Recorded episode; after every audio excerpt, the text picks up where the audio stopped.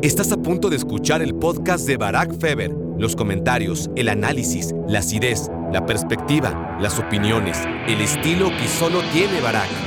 Pero imagínense qué historia, ¿no? En su quinto mundial, por fin, Lionel Messi contra Cristiano Ronaldo es demasiado soñar, es muy muy difícil que ocurra, pero es mucho menos difícil que cuando empezó esta Copa del Mundo, ¿no? Cuando Qatar jugaba contra la selección de Ecuador y analizábamos qué podía pasar este mundial, pues una hipotética Argentina contra Portugal estaba lejos, lejos, lejos, lejos, lejos pero muchos jugadores como Messi y Cristiano Ronaldo, si hubieran jugado en el pasado Messi y Cristiano Ronaldo, pues seguramente habrían quedado eh, olvidados o por lo menos relegados ¿no? en, en la memoria respecto a los mejores jugadores de los mundiales. Porque Pelé y Maradona son los mejores jugadores en la historia del mundial.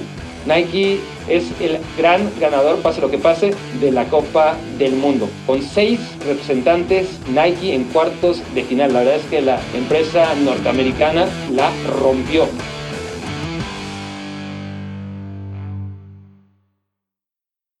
Hola, hola, hola, bienvenidos al día número 18, diagonal 19 de las reflexiones mundialistas Qatar 2022, aquí en exclusiva a través de Me Quiero Volver Chango. Gracias por hacerme su cómplice para matar el tiempo.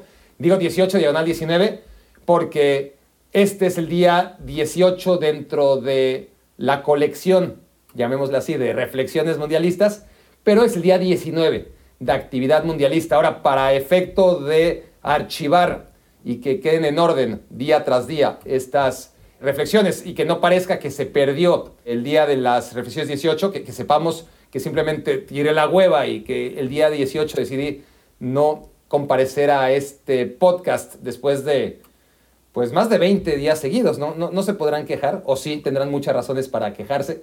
En cualquier caso, vamos a bautizarlo como día 18, diagonal 19, este día de, de reflexiones mundialistas. Así que este mundial se está acabando. No voy a enumerar hoy las reflexiones porque me voy a quedar corto y, no necesitan ser 10 a huevo, ¿verdad? Vamos a reflexionar lo que mande este día, que es un día de, de mucha reflexión. No hay partido, pero sí hay esa sensación de que el mundial se está acabando. Ahora sí, la primera señal de que el mundial se está acabando es un día que ya no hay partido. Es como la primera probada de esto va a ser la realidad muy pronto. Claro que en este calendario 2022-2023 Tan pronto como acabe el Mundial, ya se está jugando la Carabao y si la Carabao no nos llena, ya se está jugando el Boxing Day el 26 de diciembre y, y las demás ligas empiezan también rapidísimo, así que se quedaron muy buenas, por cierto, algunas de ellas. Vamos a ver hasta cuánto aguanta el Arsenal, vamos a ver el Napoli, en qué momento empieza a ponerse en aprietos, si es que llega ese momento. Hay cosas interesantes que ver en las ligas, pero Claro, en verano cuando se acaba el mundial te deja una sensación de vacío todavía mayor. Ahora va a ser una sensación de vacío como la de hoy, en la que sabemos que ya viene algo bueno, pero que por ahora tenemos la primera probadita ¿no? de, la muerte de la Copa del Mundo. La, vida creo que funciona así, salvo en casos lamentables, bueno, toda la muerte, todas las muertes son lamentables, pero, pero hay muertes que no se esperan, muertes que ocurren, ¿no? Eh, infartos sin antecedentes cardíacos o o accidentes automovilísticos, en fin, hay muertes que, que, ocurren de repente, ¿no? Como decía en una novela que se llama Margarita y el profesor, el personaje principal de nombre Volan reflexionaba y decía algo así como que el que seamos mortales en nuestra condición humana solamente es la mitad del problema. La otra mitad es que morimos de repente, ¿no? O sea, morir está cabrón, está en la chingada. Pero lo que está realmente cabrón, o la otra mitad del problema es que, que de un momento a otro estamos vivos, estamos muertos de repente, ¿no? Pero bueno, salvo casos particulares y excepcionales en su medida, normalmente la vida va dando avisos de que esto se está pagando, ¿no? Y, y en el Mundial, el primer aviso de que esto ya se está pagando es el día o los dos días que no hay actividad mundialista. Pero, pero, mañana empieza el Mundial. Mañana empieza el Mundial. ¿no? En, realidad, Argentina ha jugado contra Arabia Saudita, contra México, contra Polonia, contra Australia. Por fin empieza el Mundial para Arabia Saudita. Países Bajos ha jugado contra Senegal, Ecuador, contra Qatar, contra Estados Unidos. Mañana empieza el Mundial para Países Bajos. Y Francia ha jugado contra Australia y Dinamarca y Túnez y Polonia, pues pasado mañana va a empezar el Mundial para la selección de Francia. E Inglaterra, pues Inglaterra ha jugado con Irán, Estados Unidos, País de Gales, Senegal. Empieza la Copa del Mundo también para Inglaterra, ¿no? Para muchos, para 24 ya hasta terminó. Para los que realmente llegaron a ganarla, apenas va a empezar. Y lo mismo Brasil, ¿no? Está bien, Serbia, Suiza, Camerún, Corea del Sur, va a empezar quizás hasta semifinales, ¿no? Porque Croacia, vamos a ver, eh, así como Marruecos le ganó a España, Croacia le puede ganar a Brasil, pero para un equipo como Brasil, de esa magnitud, el Mundial va a empezar en semifinales contra Argentina o contra Países Bajos. Y por eso, cuando escucho que si la figura de este Mundial es Kylian Mbappé, que si ya podemos darlo como el goleador de esta Copa del Mundo. No, ni madres, ni madres. Esto todavía no empieza, apenas va a empezar. ¿De qué va a servir los cinco goles que lleva Kylian Mbappé si en cuartos de final queda fuera Francia? Si Inglaterra en penales, en tiempo extra, en tiempo reglamentario, como quieras, deja Francia fuera comiéndose los mocos y que jugó cuatro partidos, ¿no? Jugó cuatro partidos contra Australia, contra la selección esta a la que le ganaron en octavos de final, que ni siquiera fue un rival digno en fase de grupos, mucho menos en octavos de final, como Polonia, como una Dinamarca que realmente fue lamentable. Honestamente, no esperaba yo mucho a Dinamarca, pero en la Copa del Mundo fue anémica. Y Túnez, que hasta acabó ganándole a Francia, ¿no? Eso sería Francia si acaba perdiendo y que Mbappé no podrá ser para nada considerado el mejor jugador del Mundial. Para ser el mejor jugador del Mundial, tienes que jugar por lo menos siete partidos. ¿no? Ni, ni siquiera James Rodríguez, que la reventó en Brasil 2014, que en cada partido que jugó fue determinante, que metió seis goles en apenas cinco partidos. Ni siquiera Javier Rodríguez pudo ser considerado como la figura, sí como el goleador, porque los goles ahí están y ahí quedan, ¿no? Pero la figura del Mundial tiene que jugar cuando mínimo, no digo que tiene que ser campeón, preferiblemente tiene que ser campeón, no digo que tenga que llegar a la final, ya de Perdis debería ser su campeón, pero incluso en algunos momentos podemos hablar del mejor jugador del Mundial, aún quedando en semifinales. No sé, eh, Diego Forlán, por ejemplo, ocurrió en 2010, ¿no? España era tan bueno a nivel colectivo que era muy difícil hablar de un solo jugador y, se lo acabaron dando a Diego Forlán y, a mí me pareció bien el balón de oro a mejor jugador de esa Copa del Mundo, ¿no? El, el mayor goleador fue Thomas Müller porque empataron en goles muchísimos y Thomas Müller se quedó con tres pases a gol y con esos tres pases a gol más sus cinco goles, me parece que fueron, quedó coronado como el como la bota de oro, ¿no? Eh, es muy confuso, la bota de oro al mejor goleador, el balón de oro al mejor jugador, y ese fue Diego Forlán en 2010, sin haber llegado a la final necesariamente, pero sí tienes que jugar siete partidos. Si, si te quedas en cuatro partidos, pues es como si no hubiera sido la Copa del Mundo. Por mucho que haya llamado la atención el rendimiento de Kylian Mbappé, sobre todo en el encuentro contra Polonia o en la fase de grupos, o el que ustedes me digan, Mbappé, Messi, Gakpo, ¿qué otra figura ha sobresalido? Harry Kane, Bukayo Saka, etcétera, etcétera. Pongan el nombre que ustedes quieran. Si su equipo no llega a semifinales, es como si no hubiera ido a la Copa del Mundo casi. ¿no? El Mundial empieza ahora. El mejor ejemplo es Zinedine Zidane. Zinedine Zidane en el 98, la fase de grupos, pues no recuerdo, no fotografía, fotografía lo que hizo Zidane en la fase de grupos, pero les garantizo que no fue la gran cosa que en el tercer partido, de hecho, lo expulsan por pisar a un jugador de Arabia Saudita, ¿no? Eh, lo pisa descaradamente y, lo expulsa Arturo Bricio, el árbitro mexicano. Por lo tanto, Francia se pierde a Zinedine Zidane en octavos de final, que creo yo que fue contra Paraguay. Y luego, a partir de cuartos de final, ahí sí que juega Zinedine Zidane. Cuartos de final contra la selección italiana. ¿Verdad que sí? Sí, yo creo que le ganan penales Francia a Italia en cuartos de final y luego en semifinales logra vencer a Croacia con dos goles de Lian Turam, lateral derecho que nunca en su vida había metido gol con la selección. Y ahí sí empezaba Dean Zidane a ser la figura de Francia, pero tampoco de manera unánime, ¿no? Es decir, sí, jugó los cuartos de final, lo hizo bien, Italia al final perdió en penales con Francia, semifinales el héroe contra Croacia fue Lilian Turán, pero me acuerdo que Zinedine Zidane estuvo bien, pero hasta que no jugó la final y no remató de cabeza dos penales, es decir, dos penales, dos tiros de esquina, hasta ahí se convirtió en la figura del Mundial. Pues claro, metió dos goles en la final, ¿qué más quieres, no? Pero esto, conforme va avanzando y el grado de dificultad es mayor, es cuando empiezan a tener mucho más peso en la memoria y en el reconocimiento que va a quedar para la historia las actuaciones de los jugadores. Y además, Zinedine Zidane yo creo que fue el último jugador al que podemos mencionar es que este equipo fue campeón del mundo gracias a un futbolista. Yo creo que es el, bueno, quizás 2002, con dos, porque venía Ronaldo recuperándose de una lesión de manera milagrosa y aunque no estaba al 100% y quizás ni al 50, le alcanzó para meter 8 goles, ¿no? Eh, lo que nunca, lo que no ha pasado desde la década de los 70. 8 goles en una sola Copa del Mundo y, y sí, este, Ronaldinho, y sí, Rivaldo, y, sí, Roberto Carlos, y sí, Cafú, y, y al final Ronaldo fue el de los goles y Ronaldo fue el que hizo campeón del mundo a, a Brasil en 2002.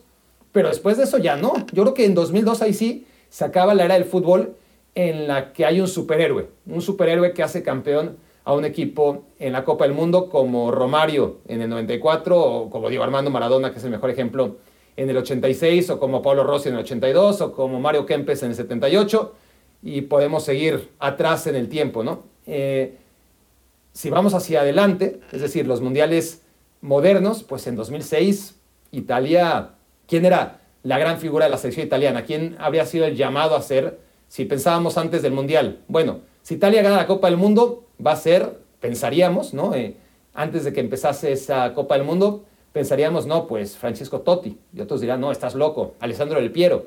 Pero resulta que ni Totti ni Del Piero hicieron una buena Copa del Mundo. Bueno, Del Piero fue suplente y Totti ahí regular son.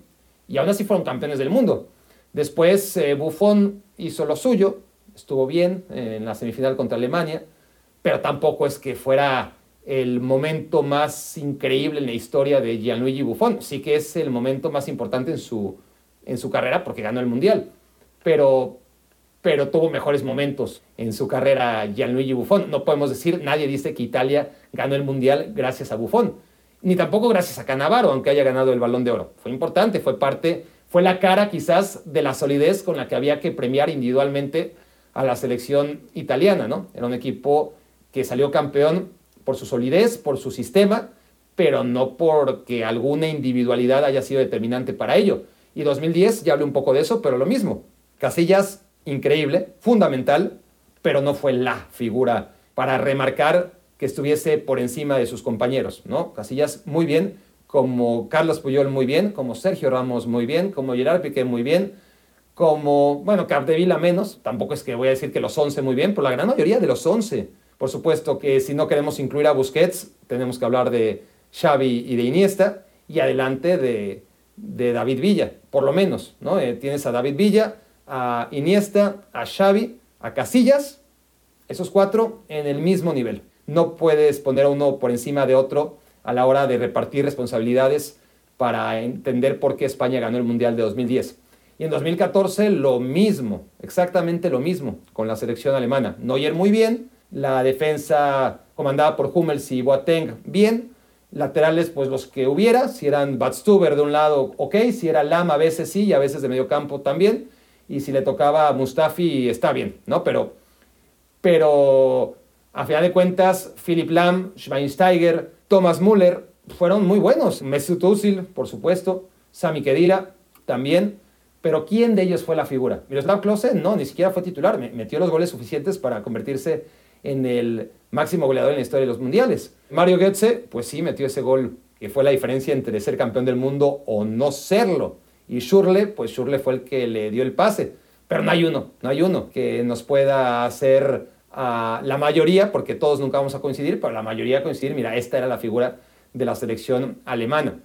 Y en 2018 exactamente igual. Quien diga que Francia ganó gracias a Kylian Mbappé se equivoca. Kylian Mbappé no. Antoine Griezmann tampoco. Fue un gran jugador y, los dos fueron muy importantes, Griezmann y Mbappé, y no fueron más que Pogba y no fueron más que N'Golo Kanté, ¿no? O que Varane y Umtiti en la saga. Realmente las copas del mundo las ganan los mejores colectivos, aquellos que tienen mayor cantidad de futbolistas que van a perdurar en la memoria sus actuaciones.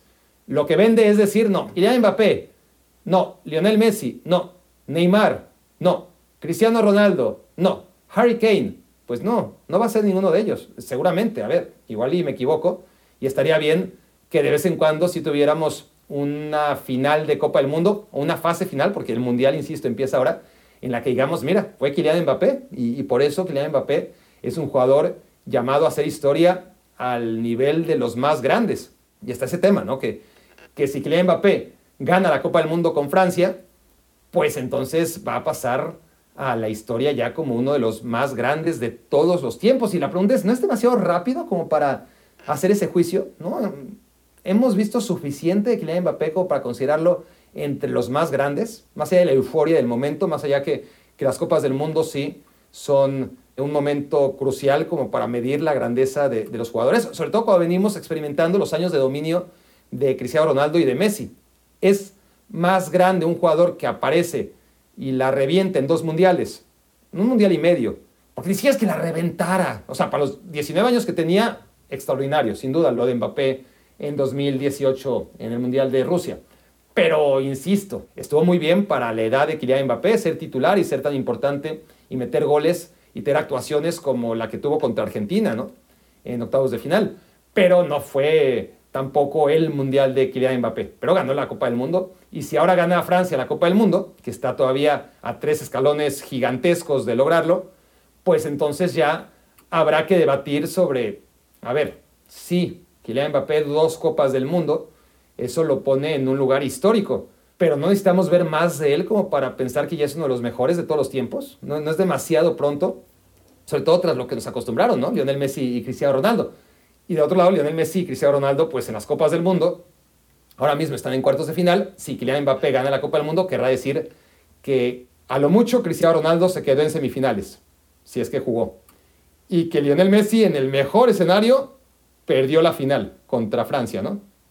No sabemos dónde quedarían Francia, Portugal y Argentina, ¿no? En este debate individual. Lo que sí podemos adelantar es que pase lo que pase, habría que dividir la historia del fútbol y, separar lo que es la historia de los mundiales y, la historia del fútbol en general. ¿no? Eh, los mundiales se juegan cada cuatro años, es el evento más importante, se tiene que analizar de manera diferente y separada, pero por eso tiene un balón de oro el mundial y un balón de oro el, año, ¿no? porque son cosas que, habría que, que separar cuando es posible.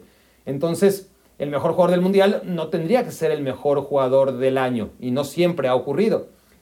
Pero más allá de eso, cuando juegas un mundial cada cuatro años, pues pones a prueba a jugadores durante un mes, en el mejor de los casos, si es que llegan a instancias finales, ¿no? Si, si se meten a semifinales como mínimo, si no, dos semanas o diez días si es que pierden como Alemania en fase de grupos, o tres semanas si pierden en cuartos de final. Y eso dentro de 200 y pico meses, ¿no? Es un mes en 200 meses, la Copa del Mundo, un poquito más. Y pasan muchas cosas en todos los meses en los que no se juega el Mundial como para encapsularlo todo en la Copa del Mundo. O sea, ¿cuántos jugadores por la selección en la que juegan no pueden lucir en la Copa del Mundo y no dejan de ser jugadores brillantísimos a tomar en cuenta en la historia del fútbol? Por eso creo yo que, que en un mundo diferente, en un mundo sin la capacidad que cualquier aficionado periodista tuviera acceso a todos los partidos de todas las ligas en vivo, ¿no? Esto yo creo que ya nos hace tener una visión mucho más global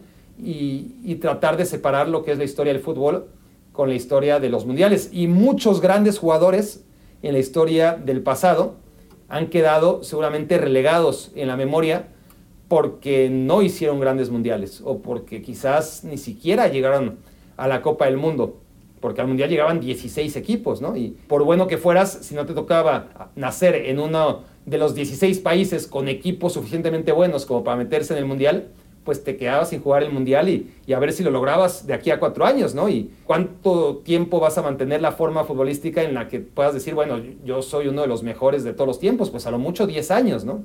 Y según la suerte que tengas en esos 10 años, pues te tocan hasta tres mundiales o solamente dos. Hay muchos factores y, y por eso yo creo que hay que separar el tema de los futbolistas que han sido los mejores en la historia de los mundiales y no se ha hecho, no se ha hecho, yo creo que hasta ahora, hasta Messi y Cristiano Ronaldo, con la capacidad de haberlos visto partido a partido, y de dimensionar eh, los récords y sus logros y disfrutarlos jugando, pues ahí sí tienes y nos hemos obligado a decir, bueno, lástima que en las Copas del Mundo no han logrado replicar lo que sí en los otros, ¿no? Eh, ese mes de Copa del Mundo no ha sido lo suficientemente bueno como los otros 47 meses en los que no se jugaron el Mundial y no por eso Messi y Cristiano Ronaldo dejan de estar en la élite dentro de la élite. Pero muchos jugadores como Messi y Cristiano Ronaldo, si hubieran jugado en el pasado Messi y Cristiano Ronaldo,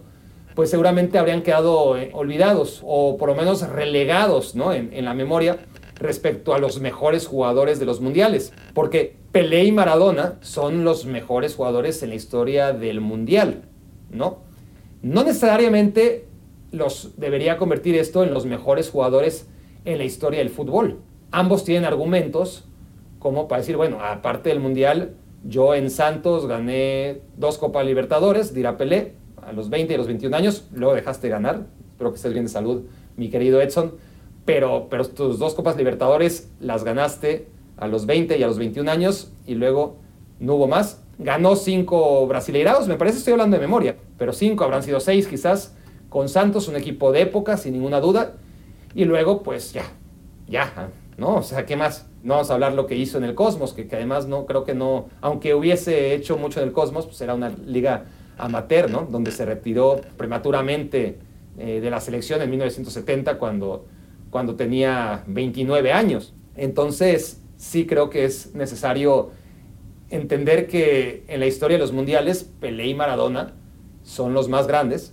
Y Maradona tendrá también, obviamente, argumentos de peso, lo que hizo en el Napoli, en otra época, ¿no? En donde realmente un jugador podía hacer maravillas por su equipo, en, contextos donde Diego Armando Maradona hizo por el Napoli lo que prácticamente ningún jugador ha hecho para un equipo similar. ¿Ganó la Champions League? No, no, no ganó la Champions League, pero, pero ganó dos Scudettos cuando realmente la liga italiana era la mejor del mundo y ganó Copa Italia y ganó la, la, Copa UEFA. No estuvo mal, no estuvo mal lo de Diego Maradona para nada en el Napoli. Fue más que, que los mundiales, pero fue sobre todo los mundiales, ¿no? Eh, Pelé ganando tres, Maradona llegando a la final de uno y, y la otra ganándola, ¿no? En el 86 ganando y en el 90 perdiendo la final.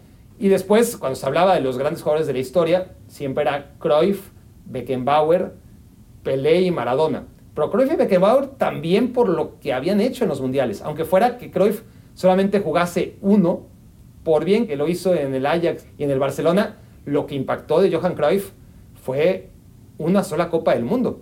Y ya quedó para la historia como uno de los mejores jugadores del mundial y de todos los tiempos en, en el deporte, ¿no? Y Beckenbauer porque, pues sí, más allá de todo lo que ganó en el Bayern Múnich y, de haber sido un defensor excepcional, el tema es que pudo consagrarse en una Copa del Mundo, en la del 74, y además que había sido maravilloso también en el 70 y en el 66. Esos son los mejores jugadores en la historia de la Copa del Mundo y hay que agregar a Zinedine Zidane. Zidane fue maravilloso en la Juventus, tuvo momentos deslumbrantes en el Real Madrid, pero no creo que le alcance para ser considerado uno de los mejores futbolistas de todos los tiempos. Depende qué tanto lo comprimimos, ¿no? Uno de los 20, 25, seguro. Pero si hablamos de superélite, de los 5 o 6 más grandes de siempre, pues en los mundiales sí, definitivamente, ¿no? Lo que hace en el 98 y luego en el 2006, porque 2002 está lesionado, pero luego en 2006, con ese final trágico, eh, poético, antiheroico, ¿no? Con Materazzi, si no hubiera ocurrido eso, que, también está, está bien, ¿no? Es parte de la lírica, su, último, su último partido este, en Copa del Mundo es un relato vivo de la, de la, historia de los mundiales, ¿no? Pero si hubiera ganado además la Copa del Mundo, entonces nadie dudaría, ¿no? Que estaba, era Pelé, Maradona y, y Zidane como los grandes héroes de la historia de los mundiales. Lo que pasa es que Zidane solamente ganó uno, estuvo muy cerca de, de ganar el segundo también. Entonces, Mbappé sería de estos, ¿no? Kylian Mbappé representaría a este tipo de jugadores por ahora, los grandes jugadores en la historia de los mundiales, pero todavía no los grandes jugadores en la historia del fútbol. Creo que, que se confunde mucho uno y otro análisis porque durante mucho tiempo, como no había tanto que analizar y, y lo que realmente podía ver la gente para comparar niveles era el mundial y tenía que esperar cada cuatro años y no había tan fácil acceso a, a las competiciones nacionales y a y a las competiciones europeas y, demás, pues en el pasado, insisto, ¿no? había muchos jugadores que, que seguramente eran buenísimos, pero que no son lo suficientemente valorados porque no pudieron hacer historia en las Copas del Mundo. Entonces, hasta nuestros tiempos, los mejores jugadores del Mundial equivalían a los mejores jugadores de la historia. Alfredo Di Stefano, quizás, y además de manera polémica, porque algunos lo incluyen, otros no, sería el ejemplo de alguien que en el pasado era tan bueno que aún sin jugar en los mundiales todavía se le reconoce como uno de los mejores. Pero siempre con ese asterisco de la Copa del Mundo, un asterisco que o mejora mucho Argentina o mejora mucho Cristiano Ronaldo, porque Portugal yo los veo con mayor capacidad para ser campeón del mundo que Argentina, pero no sé si Cristiano Ronaldo está ahí en la ecuación, ¿no? Para, para salir de titular y ser fundamental en un muy hipotético campeonato del mundo portugués, que sería la locura, ¿no? Eh, ganarle a Marruecos es posible, ganarle al vencedor de Francia o Inglaterra, pues, pues resulta poco viable, y ganarle una hipotética final a la selección brasileña, pues va a ser complicado, ¿no? Pero si se aparece Argentina o Países Bajos, pues ya me dirán ustedes, ¿no? O Croacia, ¿no? Que todo puede ser. Entonces, no se puede descartar y, y estaría bien, estaría bien. Yo creo que se nos vienen partidos buenísimos. Insisto, empieza apenas el Mundial. Se está hablando ya de que ya Mbappé, como si gana el Mundial, podría ser uno de los mejores de todos los tiempos. A ver, insisto, si pierden cuartos de final, olvídate de cualquier análisis. Kylian Mbappé no existió en Qatar 2022, honestamente. A menos que ya nadie alcance los cinco goles y pues quede, eso sí, como el campeón de goleo de, de Qatar 2022, que eso sí puede ser. Pero primero que se meta a semifinales, por lo menos, y luego ya empezamos a hablar si es o no la figura, es candidato o no a, a ser la figura de este mundial. El mundial empieza en cuartos de final para todas estas selecciones, como dije desde el inicio, en esta única reflexión. Y ahora sí vamos a ver la diferencia entre un equipo y otro, ¿no? Ahora sí ya no vale el no le ha ganado a nadie. Alguno, si Brasil se meta en finales, dirá, bueno, no le ha ganado a nadie porque le ganó una Croacia cansada y que ya venía menos y, y bueno, quizás esa sea la excepción. De Portugal, pues algunos podrán decir, pues sí, le ganó a Marruecos, que llegó hasta donde tenía que llegar, y antes le ganó a Suiza y, a Uruguay en la fase de grupos, tampoco le ha ganado a nadie. Pues fíjense, inclusive llegando a semifinales, alguien podrá decir que Brasil y Portugal no le han ganado a nadie. Son los dos grandes candidatos a meterse a semifinales. Marruecos y Croacia, como ya he comentado largamente en ediciones anteriores de este podcast, no los podemos descartar, pero deberían ser a priori, como a priori deberían pasar muchas cosas que no han pasado en este mundial, Brasil y Portugal los semifinalistas más claros, ¿no? Y del otro lado, pues si tienes a dos grandes parejas de rivales para ver quiénes serían los otros dos semifinalistas. Mucho más difícil adelantar que Argentina es favorita sobre Países Bajos o que Francia es favorita sobre Inglaterra. Lo son, pero mínimo, ¿no? Eh, por pequeños detalles deberían de decidirse esas dos eliminatorias. Pero eso ya nos hace ver, aún adelantándonos como siempre, de manera torpe, pero pues, ¿qué hacemos si estamos en un día que, que ni siquiera hay fútbol?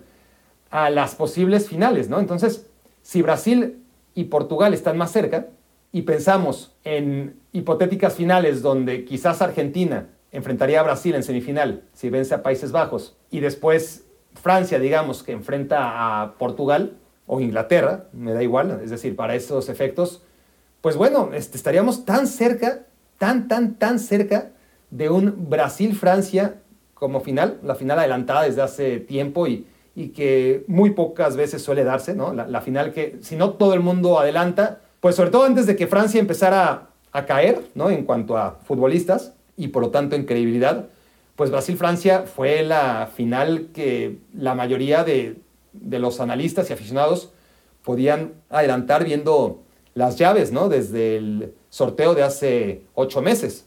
Entonces, estaríamos ya muy cerca que se diera ese Brasil-Francia espectacular, si es que mantienen en cuartos y en semifinal lo mostrado hasta ahora. Insisto, es demasiado hablar, demasiado hablar porque apenas empieza el Mundial para ellos, pero bueno, si nos adelantamos a ese Brasil-Francia, sería espectacular por tantas cosas, ¿no? Eh, primero porque son los dos mejores equipos, los dos mejores exponentes del fútbol, no de ahora, sino desde hace por lo menos cinco años.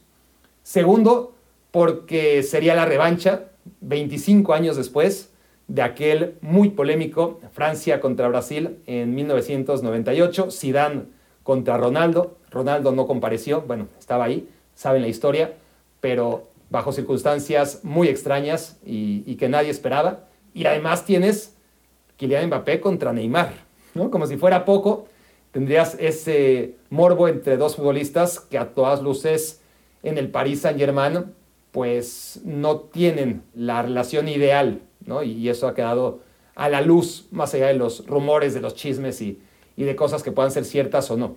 Y aunque no lo fueran, ¿no? Dos futbolistas como Neymar y Kylian Mbappé, amigos o enemigos, conocidos o, saludados nada más, que se enfrentaran en la final de la Copa del Mundo con sus selecciones sería espectacular. Pero, ¿qué me dicen si al final no es Francia-Brasil, sino Argentina? ¿no? A Argentina le gana la semifinal a Brasil, lo cual tampoco es descabellado. Primero le tiene que ganar a Países Bajos, difícil, muy difícil. Después le tendrá que ganar a Brasil o a Croacia, o sea, Croacia no debería ser tan difícil como Brasil, pero ya sabemos que en un duelo Argentina-Brasil las cosas se igualan, sobre todo si estamos hablando de semifinales de una Copa del Mundo. Si alguien seguro Brasil no se quiere enfrentar, bueno, no diría que Alemania, ¿no? Después de, lo ocurrido en 2014, algún trauma debería tener Brasil. Pero bueno, Alemania descartada hace mucho, pues nadie, nadie, sobre todo los brasileños, quisieran enfrentarse a Argentina. Entonces, Argentina en una final, pues no suena tan descabellado. Sí me parece muy difícil, honestamente, pero creo que, es algo que, podría ocurrir.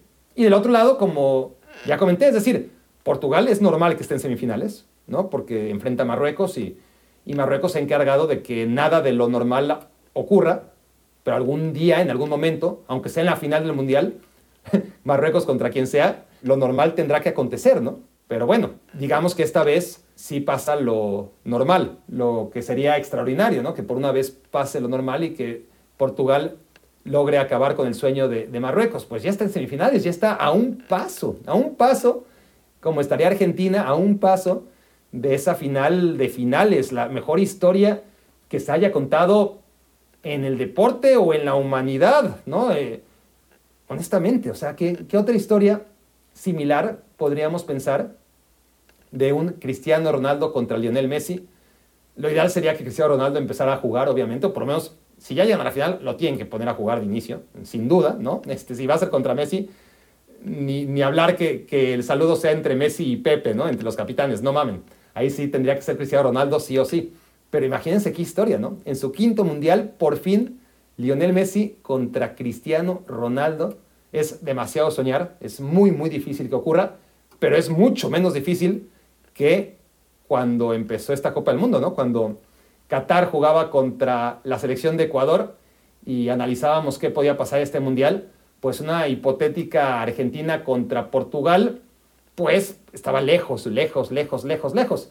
Y ahora está así, a, un mundo todavía, porque el mundial, de nuevo les comento, empieza apenas el día de mañana y puede haber muchas combinaciones, pero ya no tantas, ¿no? Ya no tantas combinaciones, ya es o Francia contra Brasil, que sería espectacular, o un partido entre Argentina e Inglaterra, que ya me dirán, una Argentina-Portugal, que sería maravilloso. En fin, hay otras, obviamente hay otras combinaciones como Brasil contra Inglaterra, como Francia contra Países Bajos, etc. Pero ya hay menos, ya hay menos y ya podemos ir cerrando el universo de ilusiones.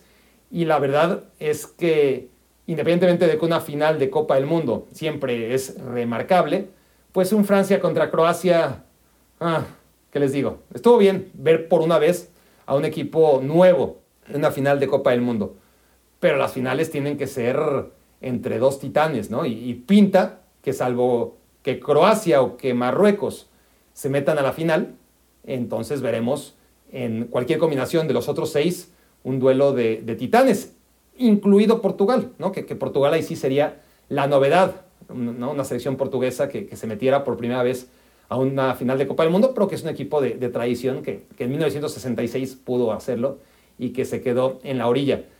Partidos. Bueno, los partidos que, que se vienen, el más atractivo sin duda es el Inglaterra contra Francia y es en el que me quiero detener. ¿no? Mañana se juega el partido entre Países Bajos y Argentina. Me iba a detener en el de Francia, pero ¿qué tal si mañana no hay tantas reflexiones respecto a la Argentina Países Bajos? Y mañana sí quiero hacer 10 reflexiones. Entonces, si Argentina Países Bajos no da para 10 reflexiones junto al Brasil contra Croacia, que deberían darlas, me voy a dejar de todas formas un análisis previo de Inglaterra contra Francia, que ya les adelanto, ese debe ser el partido del Mundial. ¿No? Ese debe ser el partido del Mundial porque, pues porque ya después los demás partidos van a ser combinaciones entre, por ejemplo, un Brasil-Argentina, que claro, a nivel expectativa va a ser enorme, pero muy difícilmente en la cancha va a cumplir las expectativas. Es decir, si va a ser intenso, va a ser memorable, va a ser muchas cosas, pero no pinta para ser un partido tan prometedor estrictamente en lo futbolístico como lo va a ser sin duda por encima de cualquier otro Francia e Inglaterra, inclusive adelantándome a las semifinales y a la final, ¿no? La final la juegue quien la juegue, normalmente son partidos cerrados donde reina el miedo a perder. Vamos a ver, en Inglaterra-Francia perfectamente con Southgate y con Deschamps podría pasar eso, ¿no? Y que no veamos un partido como yo estoy empezando a saborearme. Pero, pero eso, de eso ya hablaremos mañana. ¿Saben qué? Tengo una más. Nike. Nike, Nike 6 es el gran ganador, pase lo que pase, de la Copa del Mundo. Con seis representantes Nike en cuartos de final. La verdad es que la empresa norteamericana la rompió. Siempre suele estar equilibrado. Nike y Adidas, ahí, ahí, ¿no? Con tres representantes uno, cuatro el otro. Puma casi siempre se mete con, con un representante. Y ahora lo increíble es que Puma tiene a uno con Marruecos, que Adidas le quedó uno solo. Esperábamos ver a la selección española y no, la selección española tampoco, solamente Argentina y los otros seis equipos son vestidos por Nike. Nike que irrumpió en el fútbol. Estoy diciendo esta reflexión extra porque la tenía guardada desde la vez anterior y siento que ya mañana no va a caber. Entonces, para alargarme un poquito más, para aquellos que hayan tenido ganas de, porque realmente estaba cerrando de manera muy abrupta este episodio. Entonces, si hacemos un recorrido histórico, nos daremos cuenta cómo Nike no ha tenido esa capacidad de mandar, de poner la palomita en la mente de todos, a pesar de llevarlo intentando desde el 98, ¿no? Y si nos vamos al 98, fue claro, ese mundial en el que se dice, una de las teorías es que el que fue, aunque él lo niega, fue Nike el que presionó y empujó a Zagallo, al entrenador y al propio Ronaldo a jugar esa final después de haber tenido los ataques, las contracciones que tuvo, ¿no? Previo a, a la final. Entonces era el mundial de Nike, era el mundial en el que a ver, había pagado 400 millones de dólares por vestir 10 años a la selección brasileña. En cifras actuales, pues es muchísimo dinero. Ahora imagínense lo que era eso en 1996, que es cuando firman a la selección brasileña y cuando Nike decide entrarle de lleno al fútbol, porque antes para nada, era Adidas y nada más que Adidas. La competencia era Puma, pero muy lejos, Lecoq Sportif, bueno, Lecoq Sportif viste a Argentina, que fue la campeona del 86. En el 90 es Adidas, vistiendo a Alemania. En el 94 es Brasil, vestida por Umbro, ¿no? Marca inglesa, que fue, pues, iba a decir merge, ¿no? En inglés, pero ya saben, absorbida, absorbida por, por Nike y que vistió a la selección inglesa durante mucho tiempo, hasta que ahora también esa última tradición de que Inglaterra vistiese Umbro como marca inglesa, pues ya, ya ni siquiera eso, ¿no? Durante mucho tiempo todo el mundo sabíamos que Umbro pertenecía a Nike, pero de todas formas Inglaterra vestía Umbro. Ya ni siquiera eso, ¿no? Nike eh, no cede ni ante esos detalles y ahora tiene a seis representantes en la final del Mundial. Pero a lo que iba es, en el 98 empiezan a, tratar de, de irrumpir, pierde Brasil vestido por Nike con ese contrato millonario ante Francia que era vestida por Adidas. En 2002, ahí sí, que por fin Brasil con, con Nike y toda esta campaña, el Yogo Bonito, logra ganar la Copa del Mundo. Pero después de eso, 2006 fue Italia vestido por Puma, 2010 y 2014 España y Alemania vestidos por Adidas. Y en 2018 logra, después de muchísimos años, Nike convencer a Francia y, que acabe la relación de Francia con Adidas. Y justo ahí es cuando Francia sale campeona del mundo. Pero bueno, esta es una breve historia para quien esté interesado de, de las marcas vistiendo selecciones nacionales. Y sí, de esta Copa del Mundo podemos sacar algunas conclusiones. Ya sabemos que el caballo negro, pase lo que pase, es Marruecos, que el gran fracaso ha sido compartido entre muchas selecciones, Qatar a su nivel y Alemania al suyo, las principales, que México rompió con la maldición del cuarto partido, pero como muchos nos temíamos, la rompió jugando tres partidos en lugar de cinco que el líder de goleo por ahora pinta para ser Kylian Mbappé, pero vamos a ver, todavía eso está por definirse, quién va a ser la figura del Mundial, quién va a ser el campeón de esta Copa del Mundo, quién va a ser el finalista, pero ya sabemos que pase lo que pase, Nike va a ser uno de los ganadores, a menos que Marruecos logre jugar la final contra Argentina, ¿no? Complicado, se ve complicado.